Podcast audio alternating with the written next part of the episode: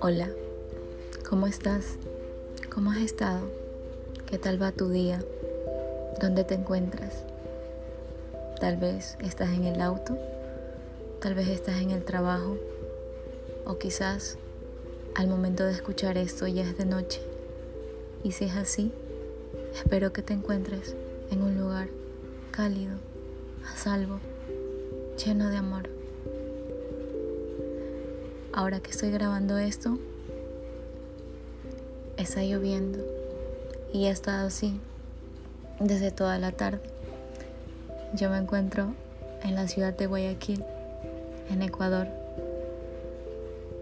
Y esta tarde, después de cumplir con mi horario de trabajo en casa, decidí salir a caminar por el vecindario bajo la lluvia como cuando era niña.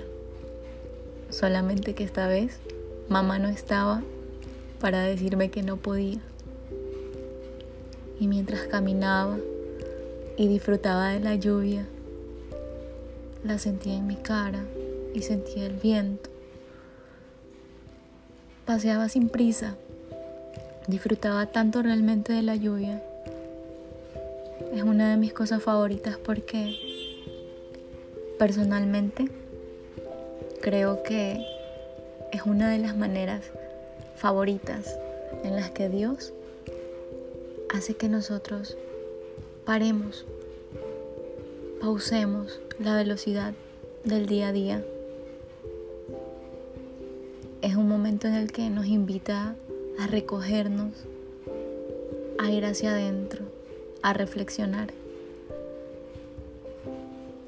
y mientras paseaba por el vecindario en el que las casas aparentemente son todas iguales, podía ver que cada uno se había forzado por poner bonita su casa y miraba por las ventanas a la gente en sus actividades en sus actividades cotidianas.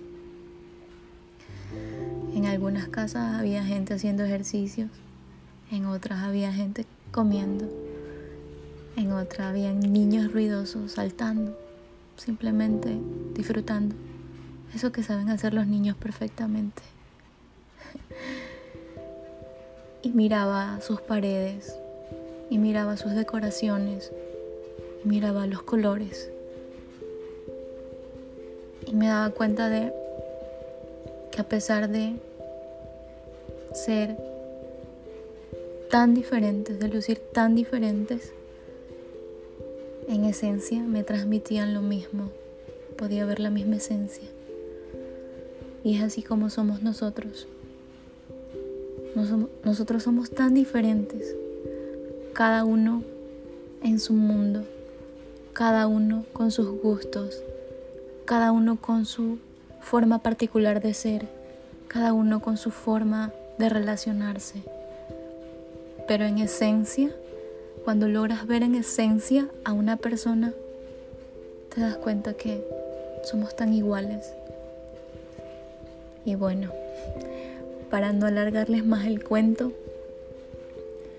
hoy les quiero presentar mi segundo episodio del podcast El reencuentro con tu alma.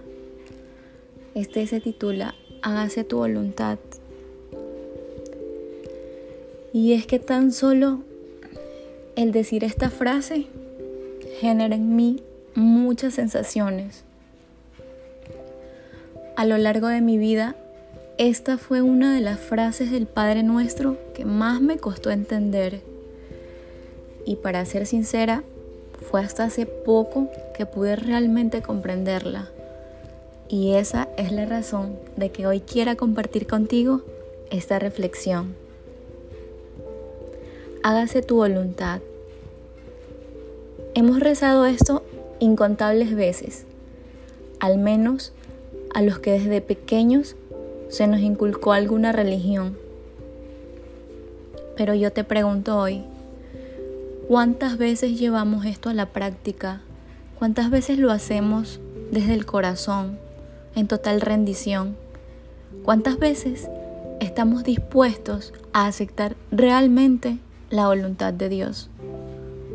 Porque claro, decir que aceptas la voluntad de Dios cuando todo va de maravilla en tu vida es fácil.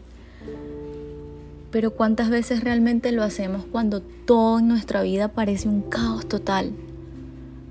Voy a partir de esta idea muy personal de lo que significa Dios para mí y de lo que es su voluntad. Para mí Dios es mi Padre, mi amoroso Padre, mi Creador, el Creador de todo lo vivo, dueño del universo. Y si tú tienes algún problema con esta idea, lo puedes llamar como tú desees, no te compliques, como te sientas más cómodo, más cómoda, universo, amor, vida o en lo que sea que creas, que te haya creado. Bien. Ahora yo creo que la verdadera razón de estar en esta tierra es la de poder experimentarnos y a través de este experimentar y de las emociones que esto nos genera, poder hacer una especie de limpieza o regeneración en nuestra conciencia, hasta que un día ya no tengamos más velos, hasta que un día ya no tengamos más que aprender y hayamos por fin logrado ver la verdad, hasta que un día ya no tengamos más que sanar y entonces podamos regresar a sus amorosos brazos, que son nuestro verdadero hogar. Partiendo de estas ideas, he podido llegar a la conclusión de que la voluntad de Dios es mi propia voluntad. Entonces, la voluntad de Dios, aunque ésta no nos guste muchas veces, siempre, siempre es por nuestro mayor bien, para que podamos evolucionar, para que podamos crecer. Sin embargo, todavía nos cuesta tanto, tanto, tanto aceptar esto. Te lo voy a poner de la siguiente manera. Si Dios es un Padre amoroso, y sí que lo es, como tal, Él desea lo mejor para nosotros. Y Él, mejor que nadie, sabe lo que es mejor para nosotros. Pero cuando las cosas no van bien y cuando hay situaciones que nos superan, y es entendible, ¿no? Porque a veces estas situaciones nos generan un dolor tan grande. La rabia se apodera de nuestras vidas. En ese momento nos resistimos a aceptar su voluntad, porque lo queremos a nuestra manera, porque nuestra mente no puede comprenderlo y lo queremos todo ya, a nuestro tiempo. No queremos soltar el control. Y esto precisamente es lo que nos hace sufrir. A veces pedimos a Dios cosas. A veces pedimos que a nuestra vida lleguen personas. O le pedimos a Dios que nos ayude a cumplir un anhelo. Y algunas veces esto ocurre casi de manera inmediata. Ajá, ¿y cómo nos sentimos ahí? nos sentimos dichosos y amamos a Dios y alabamos a Dios y agradecemos a Dios. Pero otras veces no ocurre así. Y es aquí donde renegamos, donde nos enojamos y hasta a veces nos alejamos de Él. Y cuando esto pasa, créeme que pasa por una razón de peso. Y eso es porque aún no estamos listos y Dios lo sabe. O es porque no te conviene y Él lo sabe. Pero tú te empeñas en creer que tú sabes más que Él. Te voy a poner un ejemplo que es uno de mis favoritos. Cuando Dios pone un sueño en tu corazón, ese sueño es para que lo cumplas. Y asimismo Dios, junto con el sueño, te da también las herramientas para poder hacerlo. Y a veces sientes que te esfuerzas demasiado y que por más trabajo que haces, no logras concretarlo, no logras ver los frutos. O se presentan mil y un obstáculos en el camino. Y en ese momento, enseguida pierdes la fe crees que no lo vas a lograr, te sientes burlado. Y esto a veces nos lleva a tirar la toalla. Renunciamos a esto. Y aquí te pregunto, ¿realmente cuánto deseabas esto? En mi experiencia, he llegado a la conclusión de que cuando más oscuro está, es cuando más confianza debes tener en Dios. Es cuando más fuerte debes agarrarte de sus manos. Es cuando más fe debes tener y cuando más debes esforzarte. Porque créeme, Dios nunca va a poner un sueño en tu corazón y te va a abandonar y te va a dejar solo. Si algo en este momento no llega a tu vida, es porque aún no estás listo. Es porque Dios, a través de todas estas dificultades, te está preparando, te está fortaleciendo.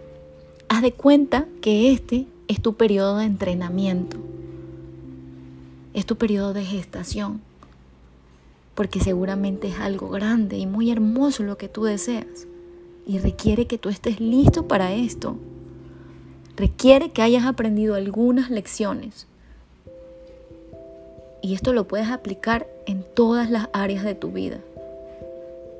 Y ya te dije, si tienes un problema con el hecho de creer que Dios es tu creador, aplícalo con la fuerza en la que sea que creas que te haya creado.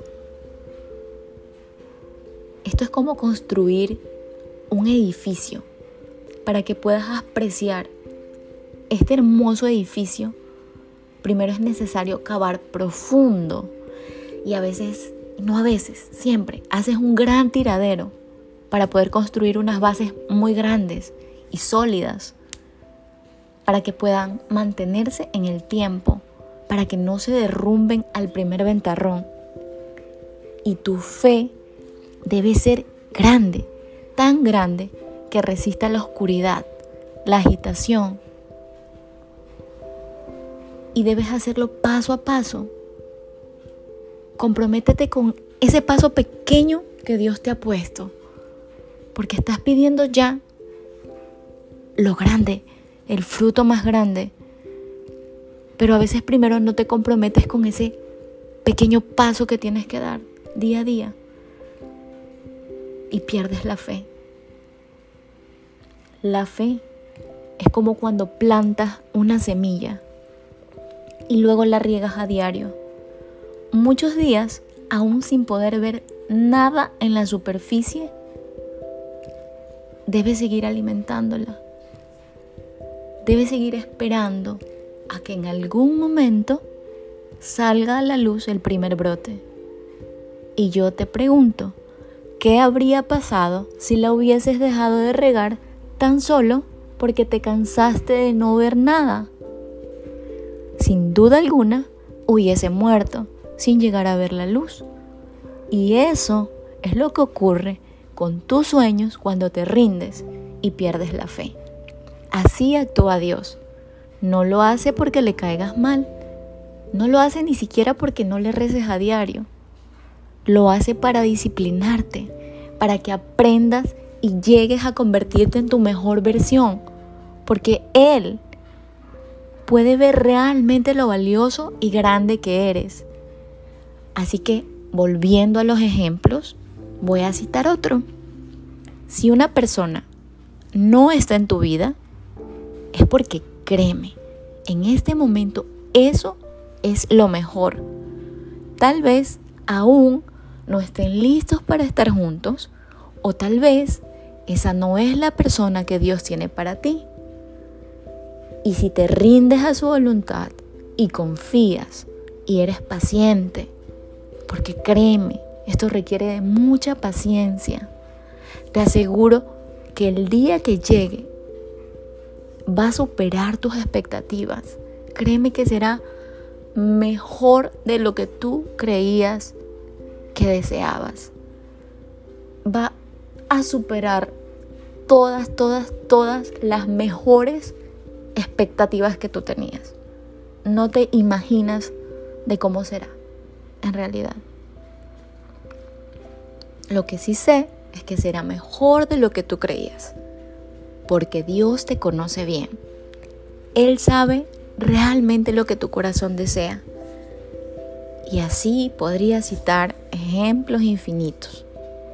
Pero bueno, voy a concluir diciendo que todo lo que ocurre en tu vida, por más doloroso que te parezca, por más difícil que esto sea de comprender en este momento, esto está ocurriendo por tu mayor bien.